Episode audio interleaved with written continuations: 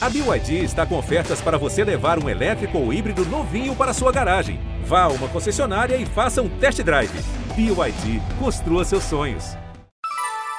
Baixada em pauta. Baixada em pauta. Os principais assuntos da Baixada Santista ao seu alcance, a qualquer dia, Qualquer dia. e a qualquer hora. Qualquer hora.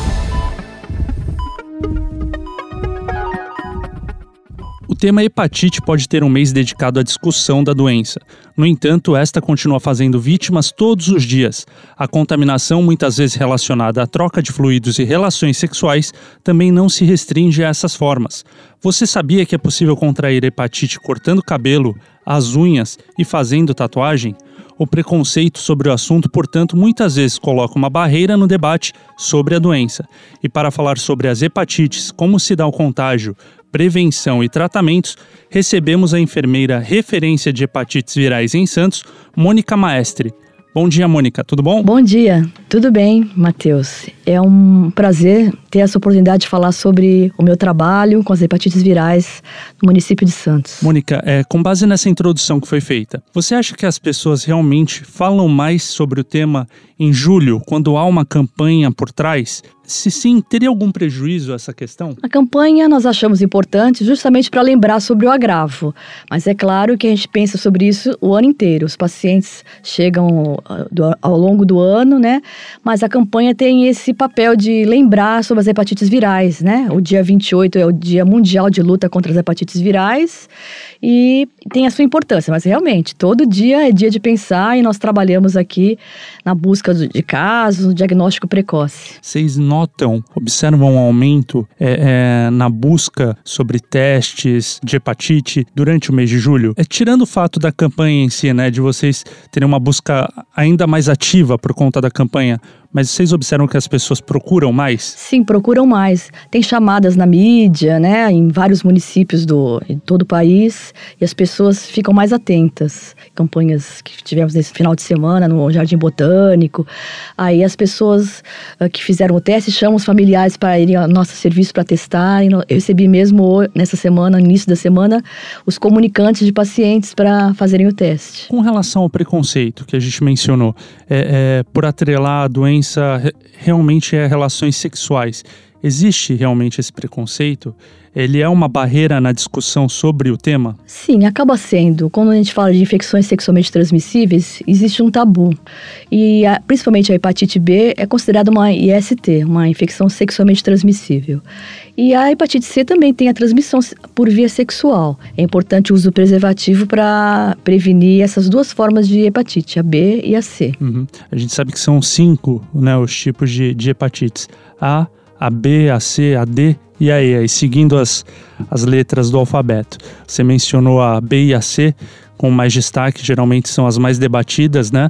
É, mas há como explicar, dar um- uma breve explicação sobre o impacto de cada uma delas no organismo? Sim, as hepatites A e E são de transmissão fecal oral e elas não ficam crônicas, elas têm um quadro agudo. A E ela é mais prevalente em outras regiões do país, do Nordeste, do Norte, né? E a hepatite A eh, existe, mas é, foi implementada a vacinação no Programa Nacional de Imunização nos bebês há alguns poucos anos atrás. Então, no futuro, nós teremos menos casos de hepatite A e aguda.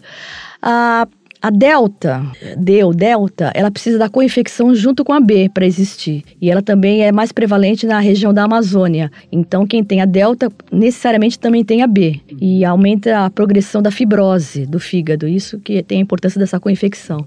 E aqui no nosso, na CCDI, na Coordenadoria de Controle de Doenças Infecto-Contagiosas de Santos, nós atendemos as hepatites B e C. Todos os SAIs do país, né? Todos os serviços de assistência especializada atendem as hepatites B e C porque são as que ficam crônicas e causam fibrose no fígado ao longo dos anos. Então, elas, é, por isso que tem essa característica. São sexualmente transmissíveis, também através do sangue, e elas ficam crônicas. Por isso que elas são mais faladas e abordadas, e a gente tem que se preocupar mais. A pessoa ela fica com vírus no corpo, né? Caso tenha um contágio aí, a transmissão, e pode ficar de forma passiva ou, como você falou, desenvolver com o passar do tempo, se tornar algo crônico e a pessoa só vai descobrir é, é, quando realmente o problema aparecer.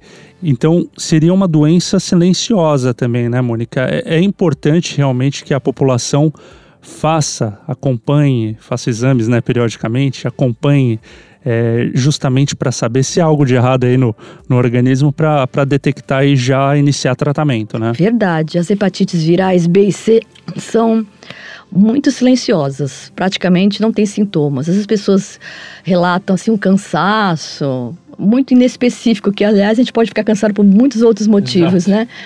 Então existe sim alguma coisinha, mas é bem subclínico. Então é totalmente silencioso. E o vírus da hepatite C, por exemplo, ele foi descoberto só no final da década de 80. Então muitas pessoas com mais de 40 anos e 50 anos, que são o público-alvo da, da busca ativa da hepatite C, que a gente busca casos, é essa clientela que se expôs a materiais que não eram esterilizados adequadamente, porque uhum. o vírus da hepatite B e da C é muito resistente. Ele não uh, é sensível, por exemplo, a, a métodos de esterilização como a estufa ou outros métodos químicos, só a autoclave. Hoje, atualmente, a gente tem autoclave nos estúdios de tatuagem, nos salões de beleza. Então, por isso que hoje tem menos chance de se contrair esses vírus, né? Mas é sempre bom estar atento. Tá. As duas formas, então, os dois vírus, tanto B quanto C, as pessoas podem contrair dessa forma também. Num, como a gente mencionou no início, né, na introdução, corte de cabelo, corte de unhas, na tatuagem, né, com, com, com a perfuração aí da pele, né, pela agulha, é, é isso. Então, aí teria que ter essa autoclave para fazer a esterilização do, dos, dos equipamentos. Dos materiais, dos materiais, e a vigilância sanitária sempre está atenta aos locais que fazem esses procedimentos, né? Mas cabe a, a pessoa, né, o, o cidadão, estar atento ao, ao, local onde ele vai, né, se tem segurança. O, o, cuidado da pessoa também, sabendo disso, né, poxa, cortar o cabelo, geralmente a pessoa vai fora de casa cortar o cabelo, fazer a unha também, a tatuagem nem se diga, né, ninguém vai pegar uma máquina e fazer tatuagem em casa. Mas essa, essa questão, esse olhar atento do cliente, realmente você acha que as pessoas estão sempre atentas, olhando, observando tudo? Porque assim, autoclave geralmente é um equipamento que fica nos fundos, geralmente até em, em, em salão de beleza a gente observa mais, né? Fica exposto mas em uma, um estúdio de tatuagem ou numa barbearia é mais difícil você ver. Como que você tem esse controle? A prefeitura também, assim, a, a os agentes aí das cidades, eles costumam fazer uma fiscalização justamente desses pontos, sabendo que há um risco de contaminação? Sim, existe um programa na Vigilância Sanitária que faz uma supervisão nesses, nesses locais. Eu até já tive, por acaso, uma vez em um salão que chegou a Vigilância Sanitária para fazer uma visita de rotina. Achei uhum. bem interessante, uma coincidência que eu trabalho na área, né? Sim, Então eles fazem isso sim. A lâmina de barbear nos teria que ser descartável, né? Antigamente, né, no tempo do barbeiro de Sevilha, tinha as lâminas, né, sei lá como eram cuidadas, né? Hoje nós temos a lâmina descartável, tem que ser assim, mas a gente não sabe se em todo lugar é assim, né? Então tem que ter esse cuidado. E não, o estúdio de tatuagem também costumam ser separados as tintas, os equipamentos. E é importante saber que a autoclave ela tem que ser manejada corretamente. Isso é um assunto bem da enfermeira, aliás, né? Tem que atingir os graus né, recomendados pelo fabricante, depois só então contar o tempo. Então, se a pessoa que está manipulando esse equipamento interromper o processo, tirar o material antes da hora, pode ser que o vírus não tenha sido eliminado. Não adiantou de nada, só gastou energia Sim. e a saúde é. do paciente. Então é importante estar fazendo a, o exame, né? Se você desconfiou que submeteu a um procedimento desse, fazer o exame periodicamente. E o cliente tem que ser chato mesmo, né, Mônica? Tem que perguntar, saber o lugar onde ele está tá frequentando, se, se realmente segue todas as normas, todos os cuidados com higiene, né? Em relação à hepatite B, bom, você citou aí a questão do, do da, da troca, né, de ser sexualmente transmissível.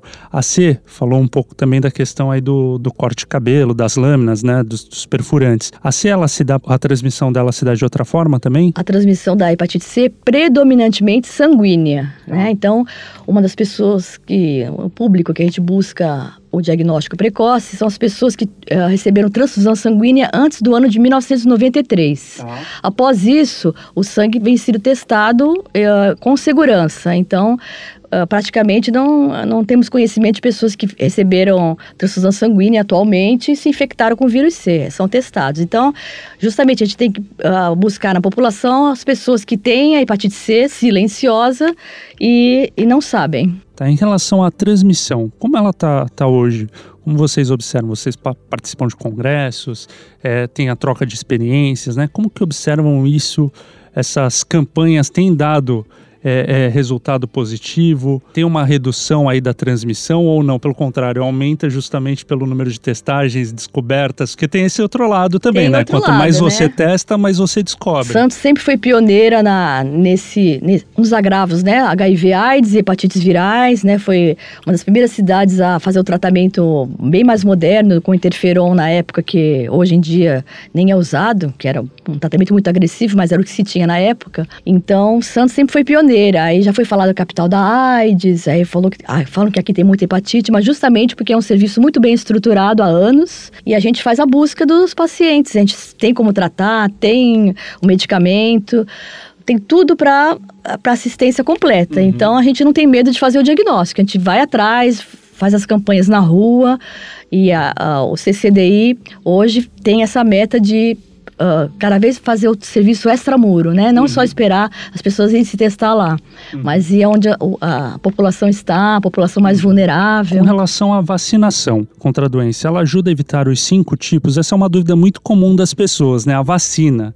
É, e, e quando se fala em evitar, é, essa mesma função da vacina é de evitar a pessoa fique imune caso contraia a doença? A vacina é um assunto que está em alta, né? Uhum, sempre, né? Por conta dessa, desse movimento anti-vacina, que infelizmente a gente tem visto aí, então a cobertura vacinal de muitas doenças tem caído, né, recentemente, né, nos últimos ah, oito uh, anos principalmente. Uh, em relação às hepatites virais, nós temos vacina contra a hepatite A e contra a hepatite B apenas. A hepatite C não tem vacina. Então a hepatite A, o calendário, qualquer pessoa pode tomar a vacina se for numa, numa outra clínica que não seja pelo SUS, né? Pelo SUS, a, apenas os bebês e também alguns pacientes especiais. Então, um hepatopata, né? O paciente que já tem hepatite C, já tem um grau de fibrose, ele tem o direito de tomar pelo SUS a vacina contra a hepatite A, se ele ainda não teve, né? E a hepatite B foi gradativamente aumentando a faixa etária, né? Ela começou, entrou no calendário do Programa Nacional de Imunização em 98 e hoje, atualmente, toda a faixa etária pode ter acesso à vacinação. Então, de até 100 anos, de 0 a 100 anos. Os bebês já tomam a primeira dose da hepatite B na maternidade ou bem precocemente na atenção básica. E então isso no, no, no futuro vai diminuir a incidência da hepatite B. Uhum. Mas a nossa cobertura vacinal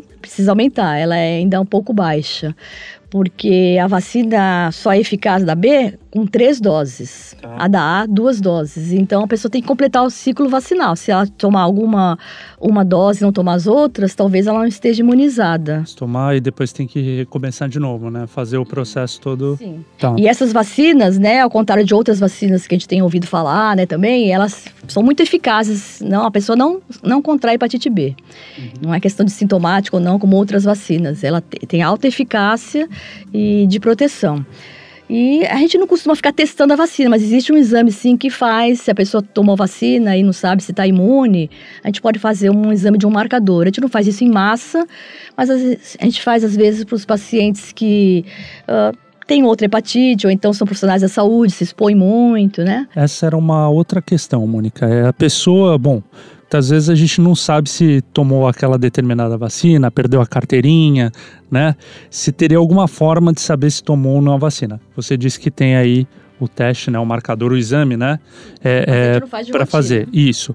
Mas ao mesmo tempo eu já ouvi você dizendo que a pessoa também pode ir ao posto e se vacinar novamente, caso tenha se vaci sido vacinada e não saiba, não faz mal nenhum tomar novamente outra dose da vacina contra a hepatite. É isso. Isso mesmo. Então esquece o teste, é, vai direto esquece tomar... o teste, é, nada de ficar testando vacina. A gente faz a, a anamnese, pergunta, você tomou vacina da hepatite B? Aí a pessoa se não lembra, a gente encaminha para tomar. Uhum. E hoje, nas unidades básicas de Santos, a possibilidade do prontuário eletrônico da vacina. Então a pessoa tem um espelho lá Uhum. e fica, uma- re- fica registrado. Então é bom a pessoa ter uma carteirinha do adulto com várias vacinas do calendário do adulto, entre as a hepatite B, e, e não perder. E se perder, tá ali registrado na sua unidade básica do bairro. Pessoa que é controlada, tem tudo marcado certinho.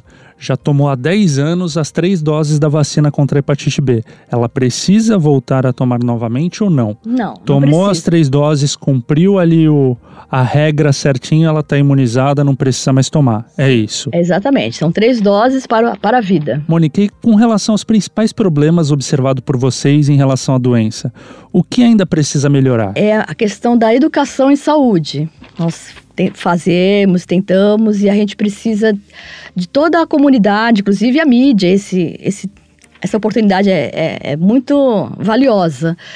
Porque as pessoas diagnosticadas, elas têm que comparecer ao ambulatório e continuar o segmento. No caso da hepatite B, é um segmento para sempre, que é uma doença crônica que não tem cura. E a gente vê muito que os pacientes, às vezes, como não sentem nada e tem todas as dificuldades do dia a dia, de estar indo ao, ao serviço e tal, né? De deixar de trabalhar, mas é importante fazer o segmento. No caso da hepatite B, fazer a carga viral uma vez por ano. Se tiver alta, ele entra com medicação. Nem sempre entra com medicação, mas tem que acompanhar o resto da vida. Fazer ultrassom abdominal para ver como está o fígado, esse cuidado. E na hepatite C já está mais simples, né? O tratamento é curto, de três meses. Então, ah, é fácil, hoje em dia está fácil de você monitorar o paciente e fazer esse tratamento, essa oportunidade de três meses. É, algumas populações vulneráveis a gente tem problema, tem muita população de rua, Uhum. e aí a gente faz assim um cuidado mais especial para essas pessoas, de fazer uma, uma supervisionada, uma medicação supervisionada. É o que você havia mencionado, né? Hepatite B, ela muitas vezes ela se cura sozinha, né? A pessoa consegue aí, é, é, ela é, sai do organismo da pessoa, né? Com o tempo, mas é, aí tem a vacina também, a importância da eficácia da vacina nesse caso. A hepatite C tem, existe um tratamento muito eficaz, mas é preciso cumprir ali os prazos determinados, porque senão pode dar errado, né, Mônica? Se a pessoa não cumprir esse período aí que você mencionou, de três meses de tratamento certinho, volta. perde a oportunidade de estar curado. É, e só comentando da hepatite B, ah, isso é no inicial. Quando entra em contato com o vírus, Uhum. a grande parte elimina o vírus Uhum. ali, mas Legal. isso é uma coisa fisiológica, Sim. né? Agora, aqueles 20% que ficam com o vírus, ah, acima de seis meses, a gente considera já crônico e ao longo dos anos causa fibrose no fígado. E a fibrose no fígado, o quadro último seria a cirrose.